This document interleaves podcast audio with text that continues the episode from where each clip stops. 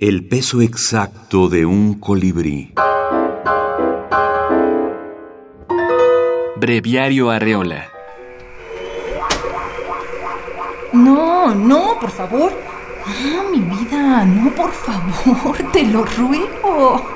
Déjame. Déjame, te estoy diciendo. Ay, no, no, no, por lo que más quieras. Ay, Dios mío. Voy a gritar. Nos van a oír. Ay, nos van a ver. No, no, no. Aquí no. No. Ay, te digo que no. No. No.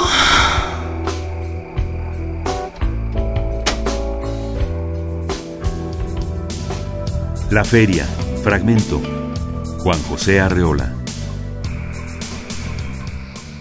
Arriola se caracteriza por tener un lenguaje un tanto poético dentro de su prosa y creo que eso es lo que le ayuda a poder comprimir ideas.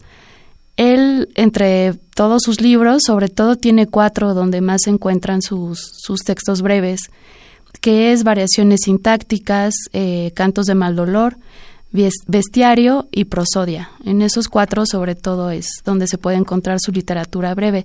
Y bueno, aunque Arriola no tenía conciencia tal cual sobre el término minificción, porque ni siquiera le, le interesaba, porque más que una cuestión de palabras, pues él sabe cómo manejar las ideas para que sean contundentes. En eso se parece mucho a Julio Torri, en saber ser contundentes, en saber pegarle al lector en el, en el momento justo, en en la clave y por eso es que sus textos son buenos ejemplos de brevedad. Doctora Laura Elisa Vizcaíno, académica y narradora.